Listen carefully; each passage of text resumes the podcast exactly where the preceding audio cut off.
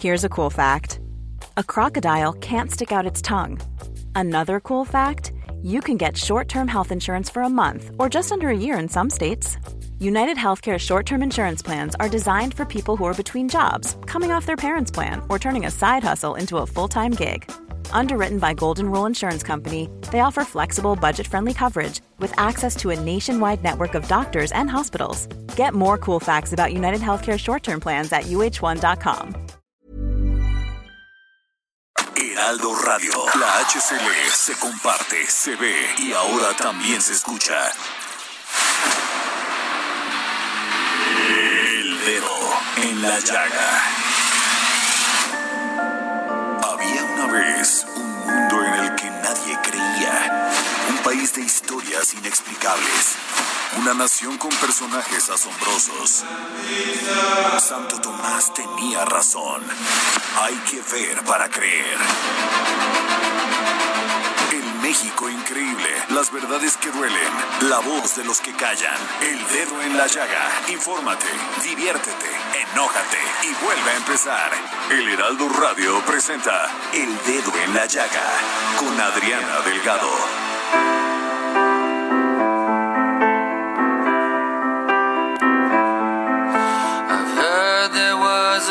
Secret chord that David played and it pleased the Lord, but you don't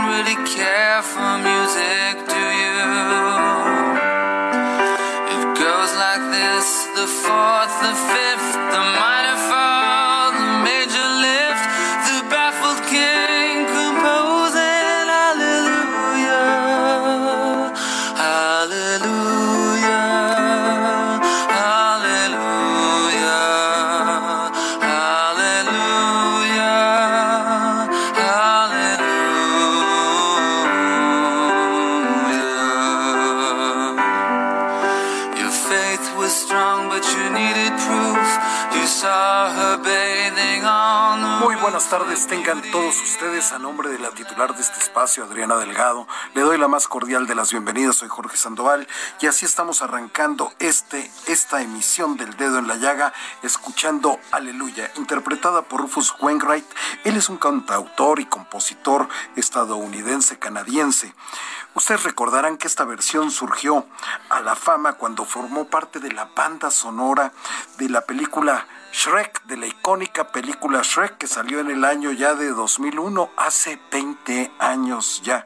Este largometraje animado pues dirigido por Andrew Adamson y Vicky Jensen, pues logró obtener nada más y nada menos que el Oscar a la mejor película animada y ha estado en el corazón, en el corazón de todos los que hemos tenido la oportunidad de verla, que yo creo que somos casi todos. También estuvo en el Festival de Cannes de ese año. En fin, como usted sabe, aleluya es una expresión tanto en el judaísmo como en el cristianismo que son usadas para expresar júbilo y alabanza a Dios. Y tengo el gusto, el honor de estar acompañado por el maestro Samuel Prieto. Samuel, ¿cómo estás? Qué gusto saludarte, Jorge Acá estamos igual poniendo el dedo en la llaga. ¿Qué celebramos hoy? Bueno, ¿qué se conmemora hoy eh, dentro de la tradición cristiana, mi querido Samuel? Es el jueves santo, ¿no? Es decir, eh, el previo a la crucifixión de, de, de nuestro Señor Jesucristo, eh, pues él tuvo toda una serie de, de, acontecimientos ahí. Este, para la Iglesia Católica particularmente, el Jueves Santo tiene que ver con el sacramento de la Eucaristía, ¿no? La, la Iglesia Católica la tiene institución muchos... de la Eucaristía, ¿no? Así es. Y es decir... Que fue en aquella última cena. Es correcto que recordaremos que casi siempre coinciden la semana de Pascua judía con la semana de Pascua cristiana.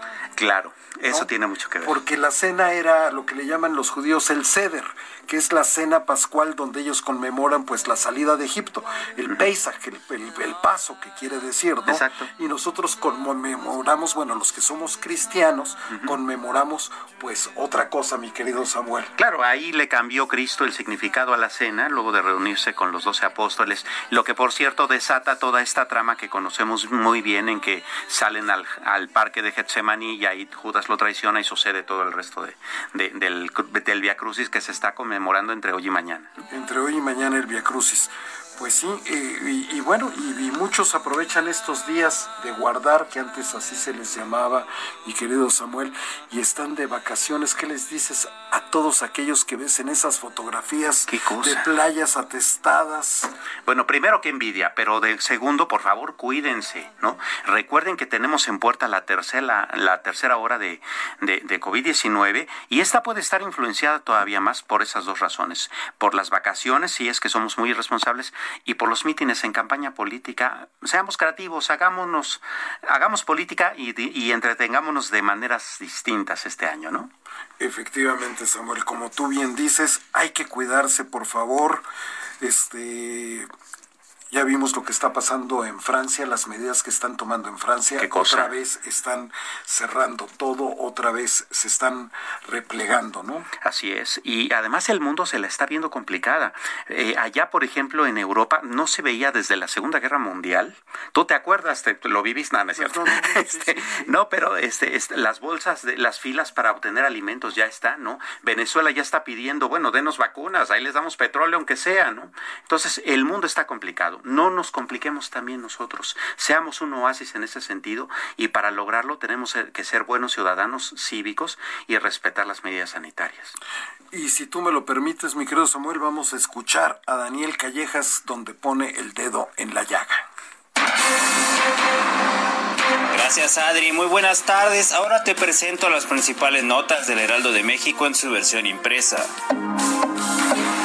Tribunal Electoral del Poder Judicial de la Federación emitió ayer criterios que restringen al presidente Andrés Manuel López Obrador y a cualquier otro funcionario público difundir logros de gobierno o propaganda gubernamental en conferencias de prensa durante el periodo de campañas electorales, a fin de no influir en la ciudadanía. A través de una sentencia de la Sala Superior aprobada ayer por unanimidad, más dos votos concurrentes, el tribunal aclaró que las conferencias de prensa que se realicen como la mañanera de Palacio Nacional deberán presentarse exclusivamente información de carácter institucional. De esta manera, el presidente solo puede hablar de acciones de salud, educación y protección civil.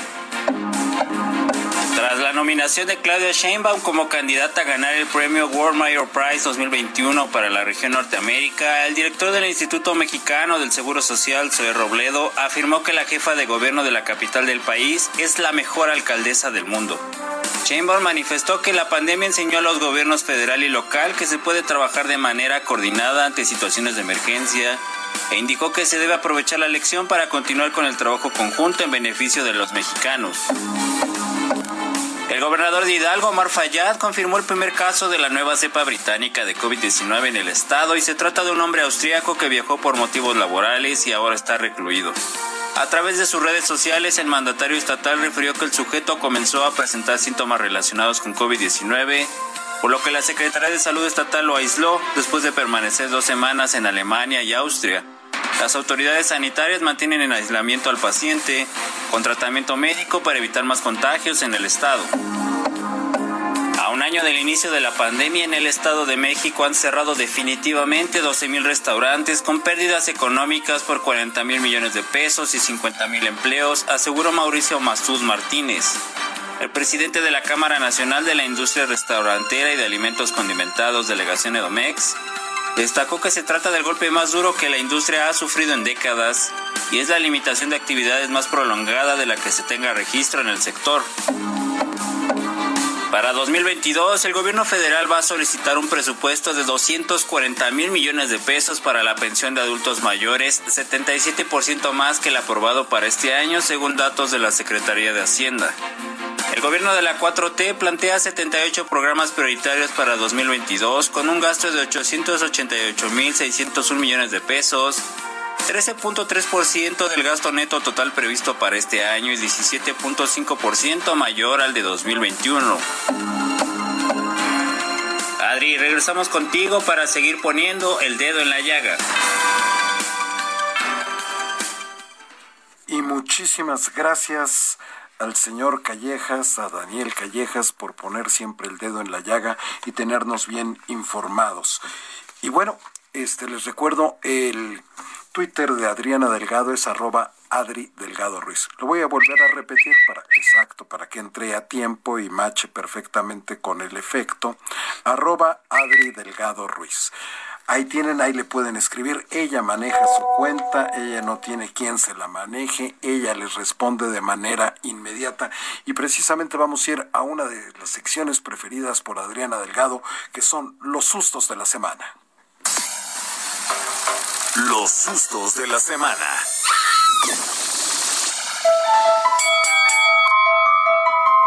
Y para los sustos de la semana le agradecemos, le damos la más cordial de las bienvenidas a un periodista, un columnista, bueno, usted lo conoce perfectamente, lo ha seguido, lo ha leído, él es director de Contralínea, me refiero a don Miguel Vadillo. Miguel, ¿cómo estás? Muy buenas tardes. Hola, ¿cómo estás? Buenas tardes.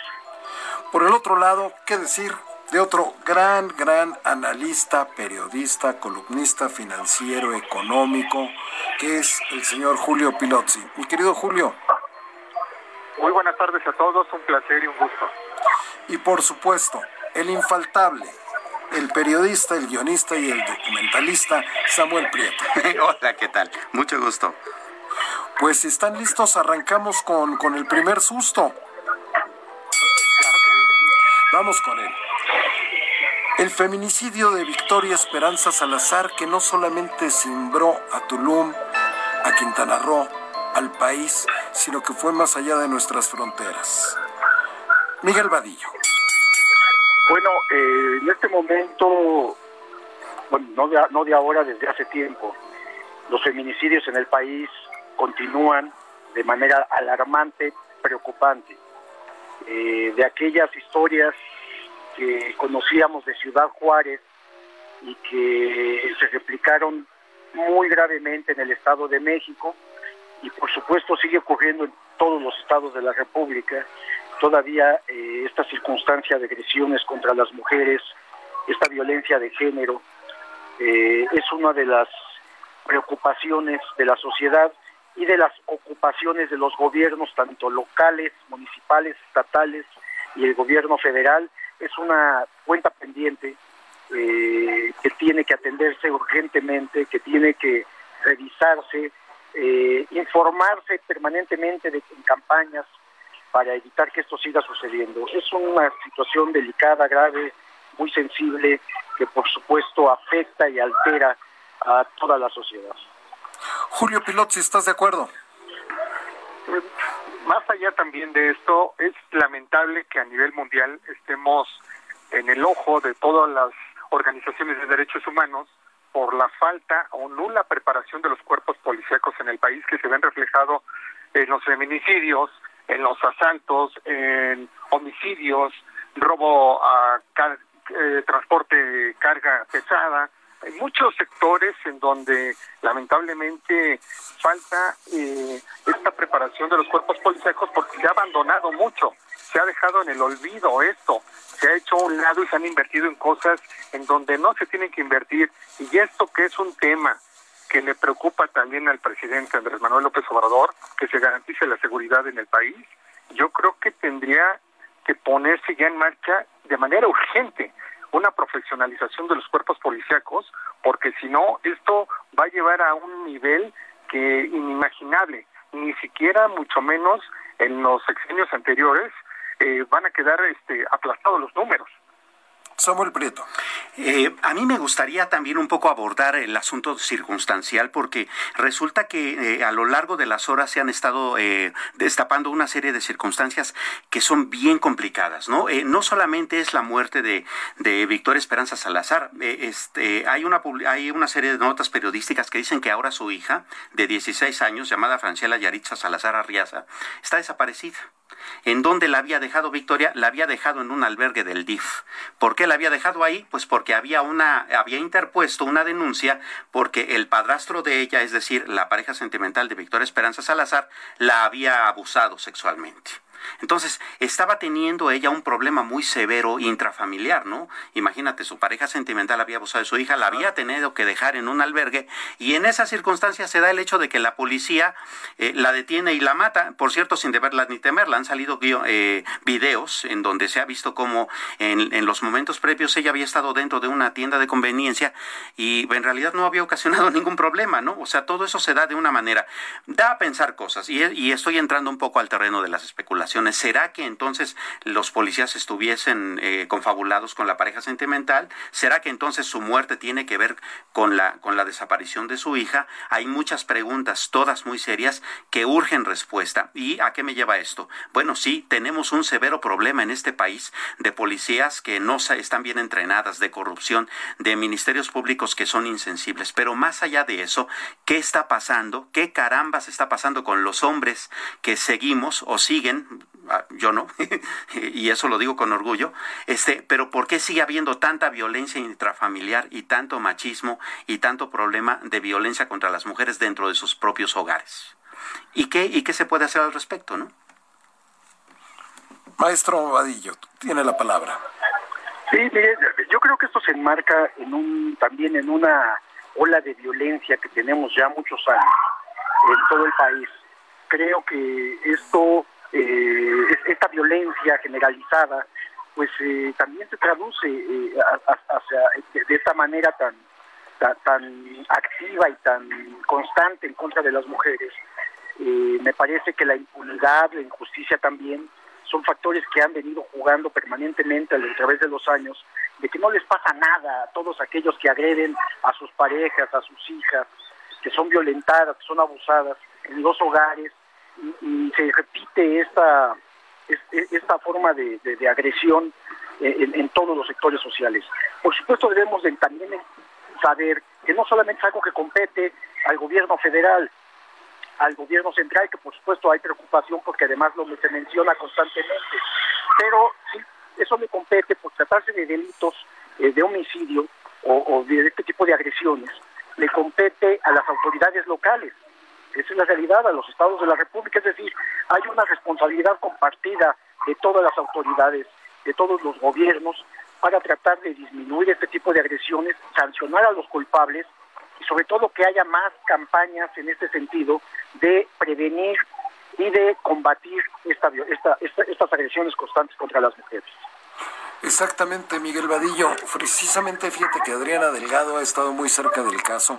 Conversó con el fiscal general de justicia del estado de Quintana Roo y también el día de ayer habló con el presidente municipal de Tulum, con Víctor Mastag. Y justamente Adriana le decía, le preguntaba a Adriana, ¿cómo van a corregir esta situación? Porque ella decía, porque lo que importa es, es cómo, cómo, cómo redoblar los esfuerzos, los trabajos para tener policías mejor capacitadas y que tengan mejores protocolos de actuación, porque no puede ser la fuerza, la fuerza que utilizaron para someter a una mujer. Pilotzi, Julio Pilotzi. Bueno, no, como tú bien dices, no podemos basarlo solamente en una fuerza bruta, ¿no? Digo, por decirlo así, que no debe de ser, y por supuesto que no es responsabilidad del gobierno federal.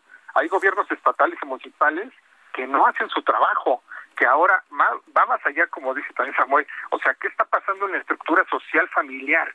¿Qué está sucediendo en donde los hombres, algunos, eh, toman esta decisión donde dicen, eh, pues no me importa el Estado de Derecho, no me importan las leyes, le falto el respeto a quien sea y lo falto de esta forma, ¿no? Lastimando mujeres, asesinando mujeres, violando mujeres, y en dónde queda entonces esta impunidad, ¿no?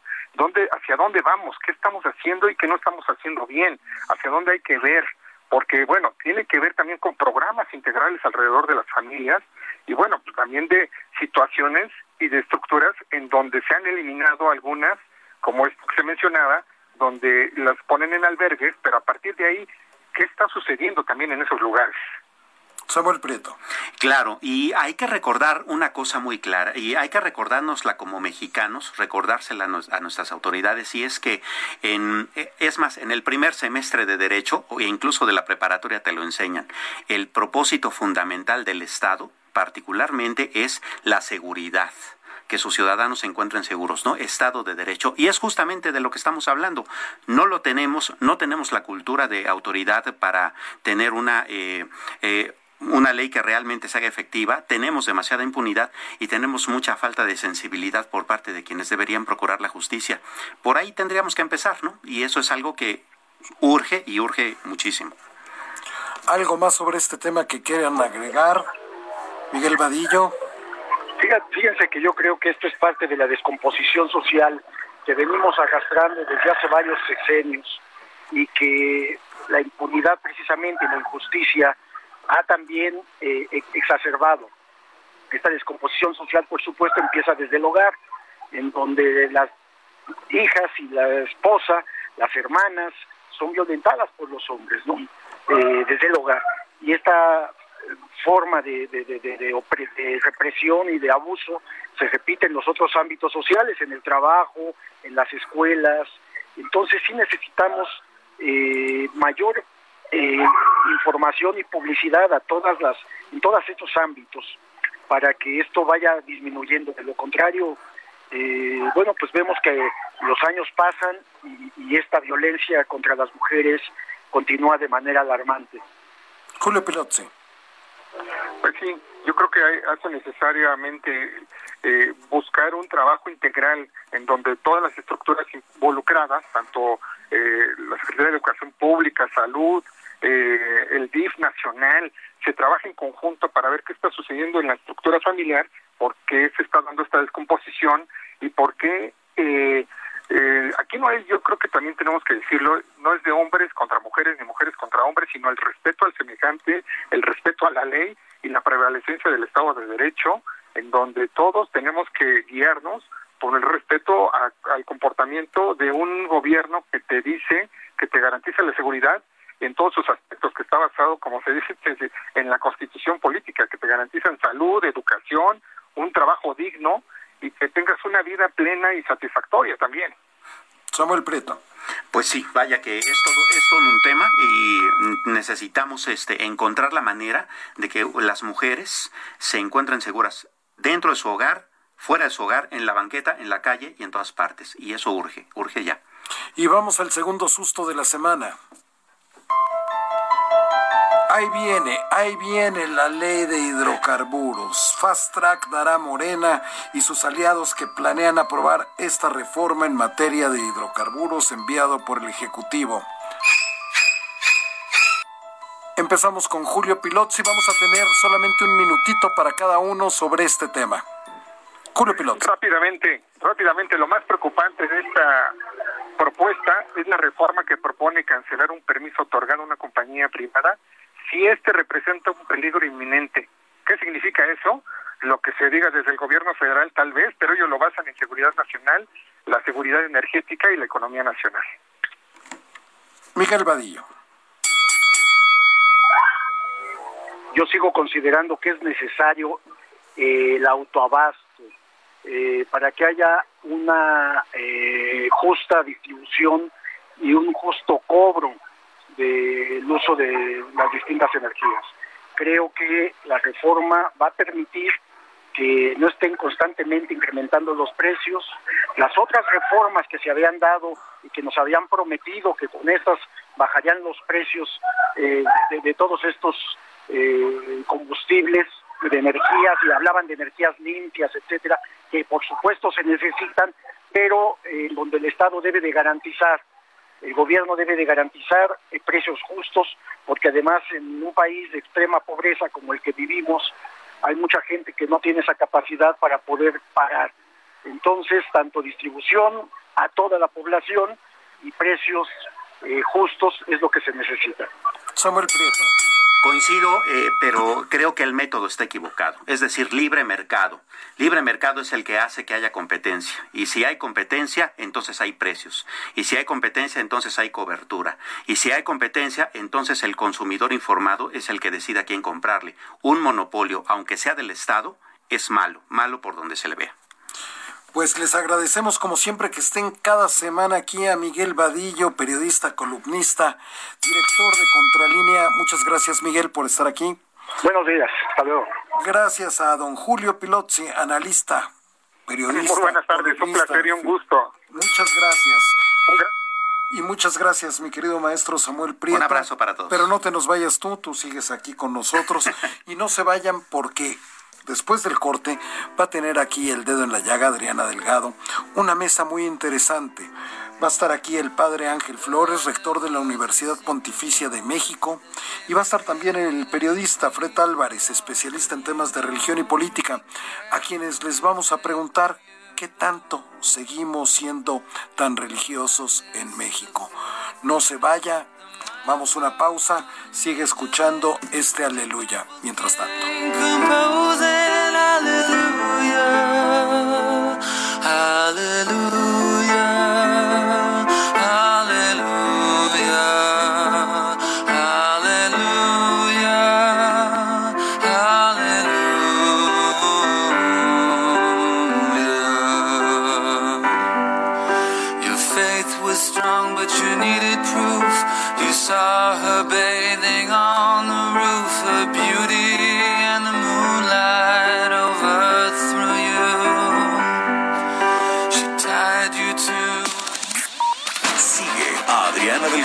Su cuenta de Twitter, arroba Adri Delgado Ruiz.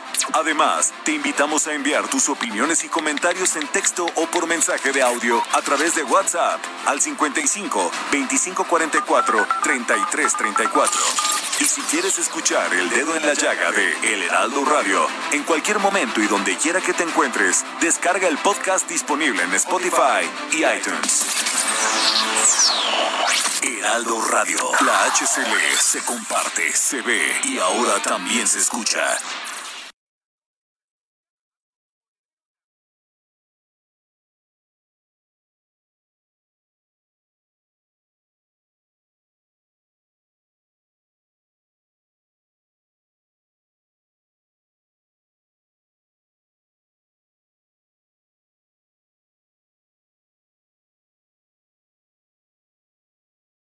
Heraldo Radio. La HCL se comparte, se ve y ahora también se escucha.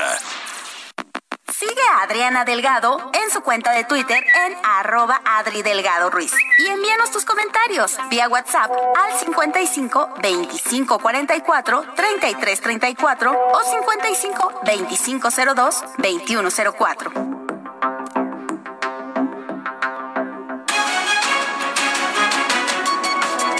3 con 30 hora del centro de México y sigue usted bien, muy bien sintonizado en el 98.5 de su FM aquí en el centro del país. Está usted escuchando el Heraldo Radio y seguimos en el programa de Adriana Delgado, El Dedo en la Llaga. Le recuerdo su cuenta de Twitter es arroba Adri Delgado Ruiz.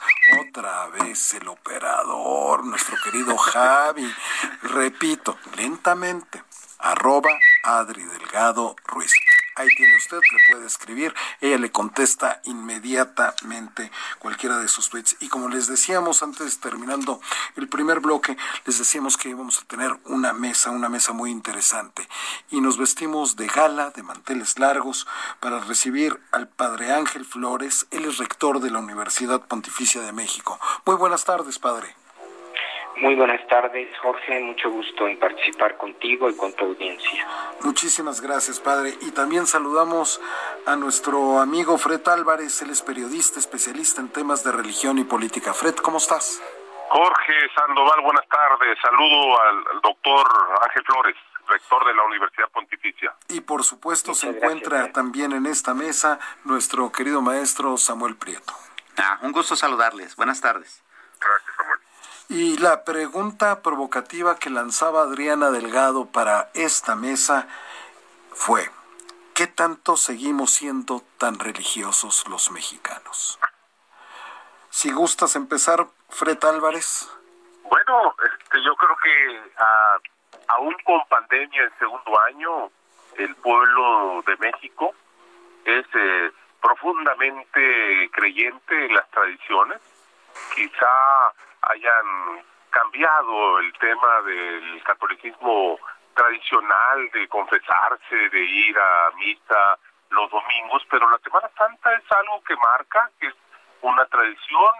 Yo soy de una región del país, del norte, del noroeste, del norte de Sinaloa, y yo viví la tradición de la Semana Santa desde mis abuelos en una en una especie de sincretismo religioso que me marcaba para mí la Semana Santa era la quema de máscaras, era justamente esto de lo que es el jueves el viernes, lo que se llamó sábado de gloria y, y el domingo de resurrección.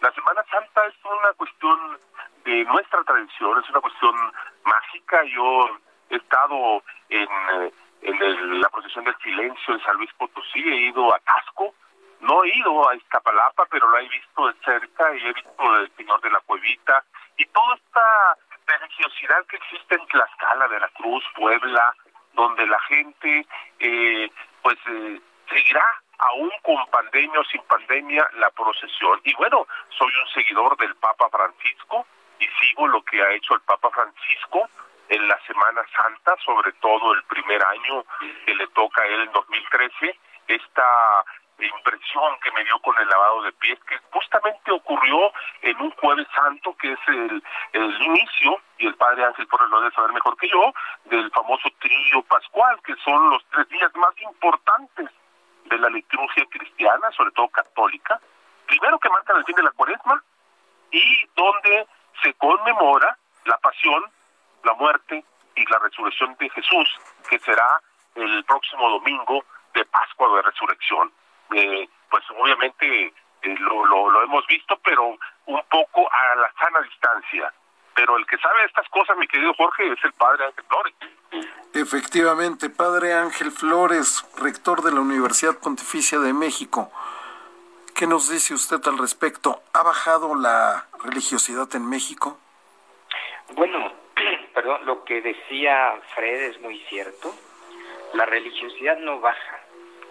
Puede faltar o puede bajar la presencia en algunas actividades de culto, en algunos eh, centros religiosos, pero no la religiosidad del, mexicano, que es algo que está muy en su cultura, muy en sus costumbres. Eh, yo daría también un dato más en relación, por ejemplo, a lo que se vivía en 1970 hablando de los, eh, las estadísticas, los censos, estábamos en el 95% de, de católicos en México. Hoy, en el último censo, se habla del 78%. Si hay un descenso en nivel de, de, por, nivel porcentual, pero la población también crece y nosotros tenemos el doble de católicos que en 1970, curiosamente, aunque la, la línea porcentual baja. Pero baja porque ha crecido otro fenómeno que llamamos la secularización, eh, y lo arroja muy claramente el censo del 2020. Hay, hay un grupo importante que se declara no creyente o agnóstico eh, o simplemente neutral. Entonces sí es preocupante hacia un futuro qué va a pasar con ese grupo. Son sobre todo jóvenes eh, de 40 años y menos.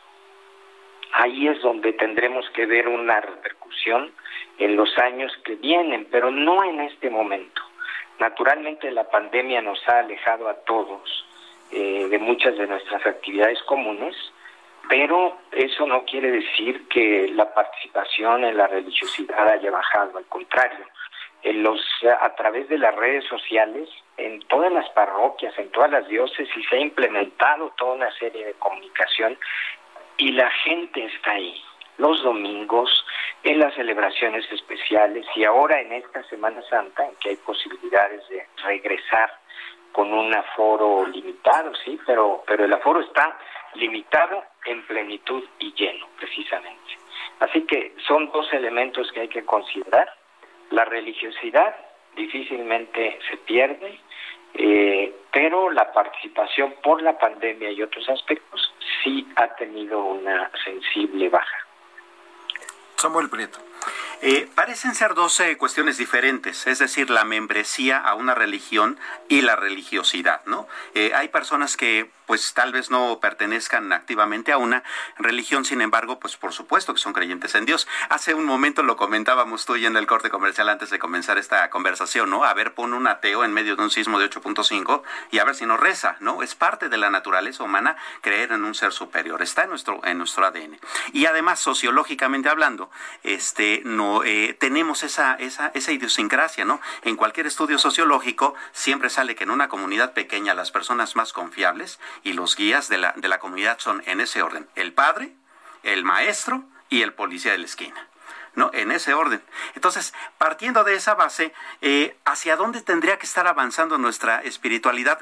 Y es más, considerando que ya ni siquiera la convivencia social es igual. Ahora ya convivimos más con el celular que con nuestra madre, por ejemplo, ¿no? ¿Sería por eso que a lo mejor la religiosidad está cambiando? Padre.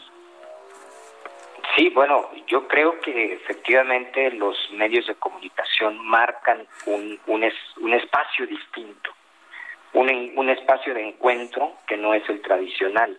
Y esto, como en todas las actividades, lo hemos visto, la pandemia nos ha llevado pues a, privilegiar esta forma de encontrarnos, también en lo religioso. Pero aquí hay un aspecto que en el próximo año y en los siguientes se tiene que reflejar muy bien. No estaríamos todavía en la capacidad de, hacer un análisis muy objetivo. Me refiero a esto. Lo religioso supone encuentro, y especialmente la religiosidad católica. Eh, la religiosidad católica que está centrada en la comunidad, en la Eucaristía, en la misa, supone encuentro. No, no basta la, la comunicación digital, es muy importante, se pueden hacer muchas cosas, pero, pero no es suficiente. Y habrá que ver qué efecto nos deja esta, esta forma actual, ¿verdad? De que pues las comunidades tenemos que reencontrarnos nuevamente y volver a, a darle fuerza, tal vez una fuerza nueva a la, a la propia participación y compromiso como iglesia, como iglesia católica, en comunidad y su reflejo en la sociedad. Es una tarea eh, y un compromiso inmenso hacia el futuro. Acabamos de escuchar al padre Ángel Flores, rector de la Universidad Pontificia de México.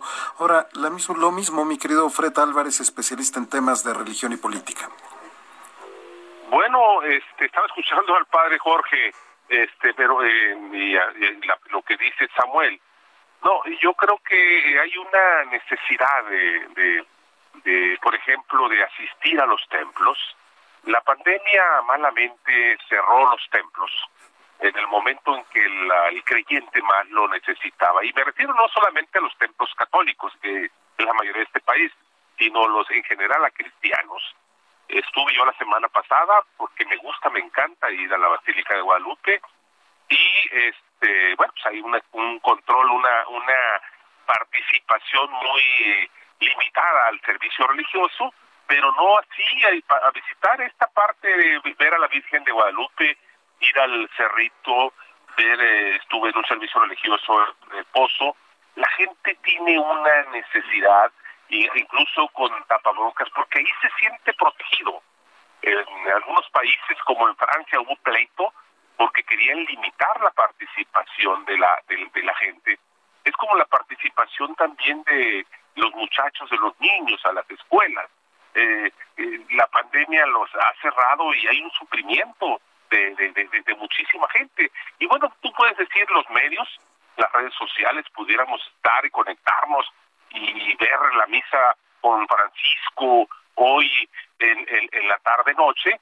Sin embargo, el asistir, el ver, eh, y la otra parte, la otra parte de la religiosidad popular, esta religiosidad que, insisto, lo comentaba en un inicio, de ir a, las posesiones de Tasco, no sé cómo se vaya a dar hoy, o ir a, bueno, en el caso de Iztapalapa va a ser obviamente a través de la, de la televisión, pero la gente tiene esa necesidad porque es parte de un aprendizaje y es el conocer estas eh, situaciones, por ejemplo, maravillosas, encantadoras del lavado de, de, los pies. Te decía yo que con respecto al Papa Francisco lo vamos a extrañar porque hoy eh, no hay una eh, procesión en el Coliseo, sino será en otro espacio más abierto, que es en San Pedro, y tampoco habrá lavado de pies, que son las cosas mágicas de la Semana Santa, que, que sí la que sí se requieren, y hay mucha gente que participa en la Semana Santa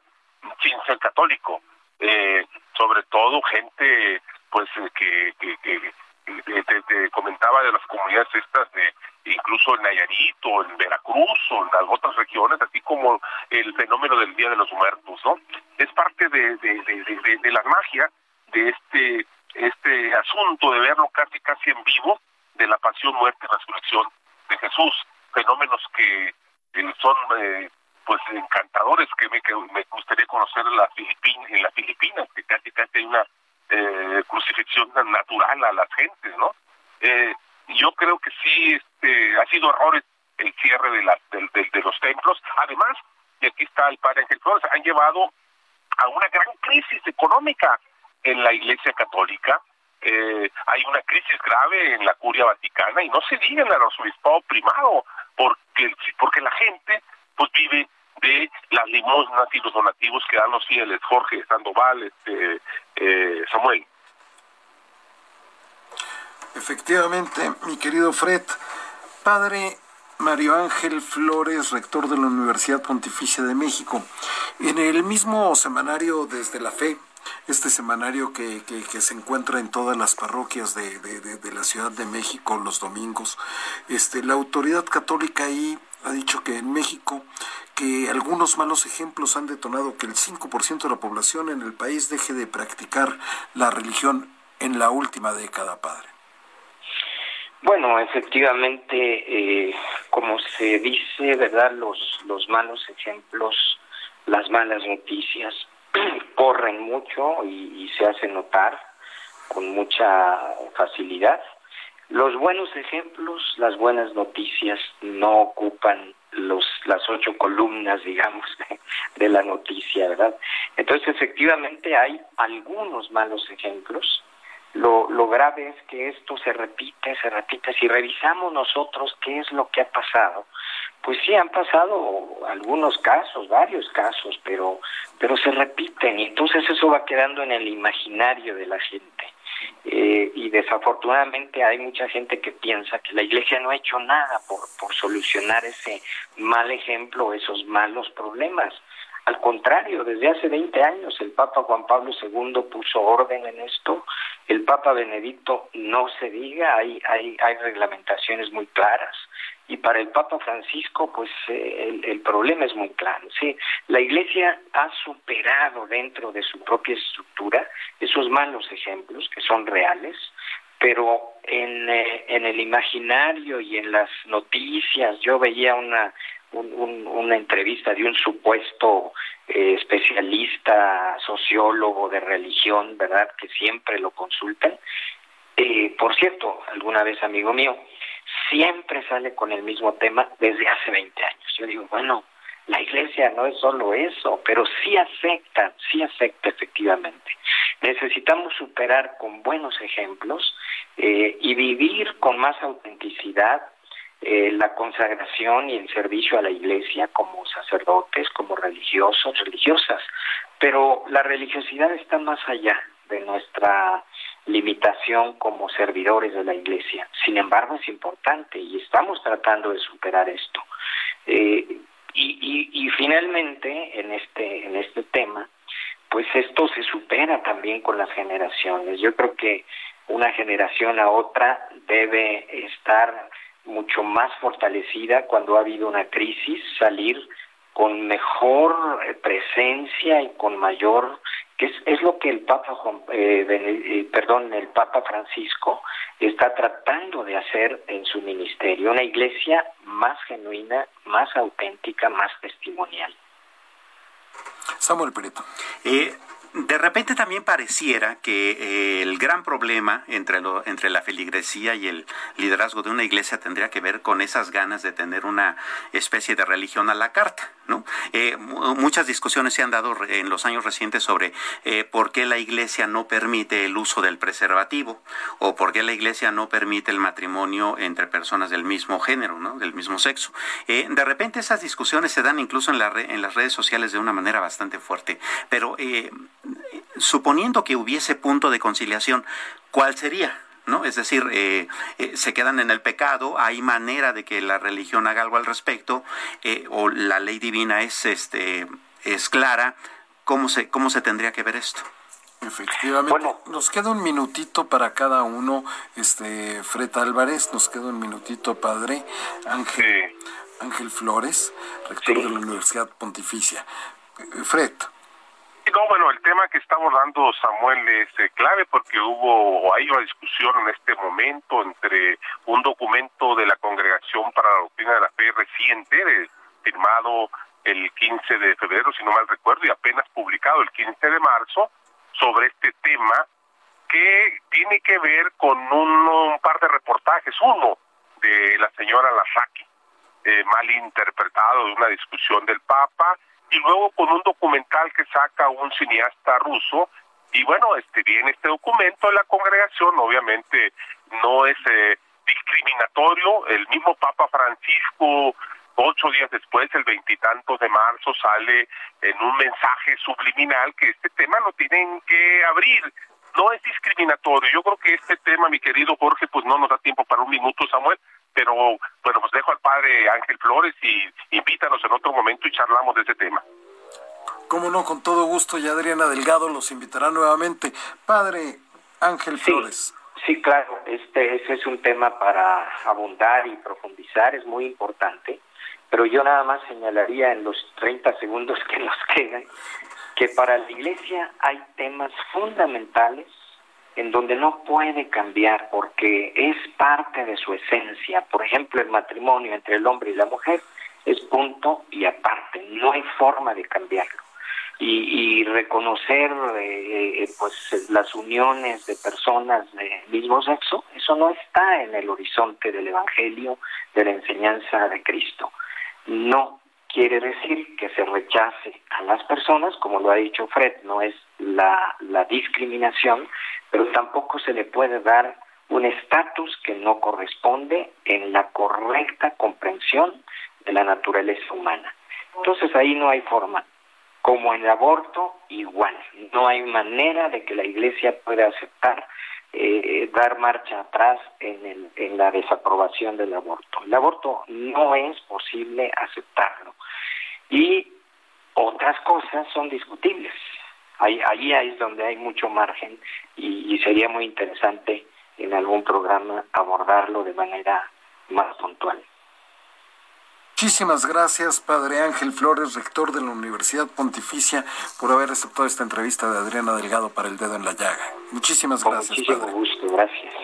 Gracias a Fred Álvarez, periodista especialista en temas de religión y política. Muchísimas gracias, Fred. Gracias, hasta luego, Jorge. Pues ahí, ahí tienes una buena disertación, una buena conversación. Muy interesante. Muy interesante, sobre todo para ponernos a reflexionar en este jueves santo. ¿Y qué te parece si ahora vamos con don Armando Carrillo, comunicólogo, conocedor del mundo de la cultura, promotor y desarrollador de proyectos documentales? Venga. Vamos con él. Articultura con Armando Carrillo. Querida Adriana, a nuestra querida audiencia también, les mando un gran saludo con mucho afecto y mucho cariño. En esta ocasión vamos a referirnos al tema del cine. Y nos vamos a referir al tema del cine porque resulta ser que este gran medio de comunicación que surge como una serie de inventos en principios del siglo anterior que llevaron a poder proyectar en grandes pantallas imágenes que habían sido captadas en una cámara y que al ser reproducidas por los proyectores de aquella época, pues se podían ver en movimiento algunas importantes y primeras imágenes que se podían reflejar en esas pantallas y que tanto sorprendieron al público que se reunió para ver estos inventos, como digo, allá a principios del siglo pasado. Este invento que tiene aproximadamente un siglo de estar entre nosotros, de ser y de evolucionar como ha evolucionado gracias a todas estas eh, adiciones tecnológicas que se le ha podido dar tanto a los procesos de filmación como a los procesos de postproducir las películas, etcétera, pues ha habido gracias a estas adiciones tecnológicas, pues una enorme respuesta de las audiencias y de los públicos en las salas cinematográficas a nivel mundial. En esta etapa de nuestras vidas, pues la pandemia nos ha obligado a no ir al cine, aunque parece ser que empiezan a abrirse ya algunas salas y empieza a haber la posibilidad de regresar poco a poco con poco público al cine. Sin embargo, en esto estamos cuando surge y aparece una ley en México en donde se prohíbe o se piensa prohibir a partir de ya el que se puedan proyectar películas dobladas al idioma español. A mí me parece que esto es una falta de cosas que hacer de quienes determinaron que esto se hiciera, porque pues yo no veo qué daño le pueda hacer a, las audiencias el que puedan acudir a ver películas dobladas al español. Eh, ahora solamente se podrán ver películas con subtítulos y se dice que es porque hay audiencias que no pueden escuchar. Y estoy de acuerdo y todo lo que hagamos para ayudar a los grupos vulnerables me parece perfecto. Pero quitar la posibilidad de ver películas dobladas al español, pues hay mucha gente que no tiene la capacidad de leer rápido los subtítulos o mucha gente que no sabe leer. ¿Y por qué quitarles a ellos la posibilidad de ver películas ya en su propio idioma? Es algo que no entiendo, me parece a mí una eh, ley poco inteligente y que va a quitarle a muchas personas la posibilidad de ver películas en su idioma y de poderlas entender y de poder estar frente a grandes producciones que solamente dobladas al español eran accesibles a estos grupos. Hasta ahí lo dejamos en esta semana. Me da mucho gusto saludarlos y espero que puedan ir al cine a ver las películas que quieran, aunque sea solo con subtítulos. Muchas gracias.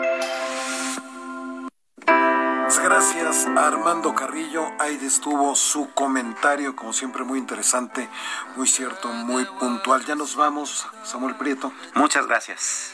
Muchas gracias a ti, a nombre de la titular de este espacio, Adriana Delgado. Les agradecemos que haya estado a lo largo de esta emisión. Por favor, continúe con el Heraldo Radio.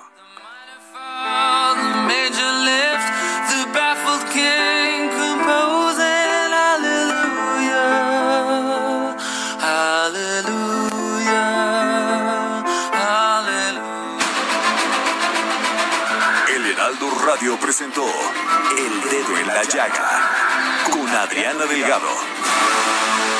Heraldo Radio, la HCL se comparte, se ve y ahora también se escucha. Planning for your next trip? Elevate your travel style with Quince. Quince has all the jet setting essentials you'll want for your next getaway, like European linen, premium luggage options, buttery soft Italian leather bags, and so much more and is all priced at 50 to 80% less than similar brands. Plus, Quince only works with factories that use safe and ethical manufacturing practices. Pack your bags with high-quality essentials you'll be wearing for vacations to come with Quince. Go to quince.com/pack for free shipping and 365-day returns.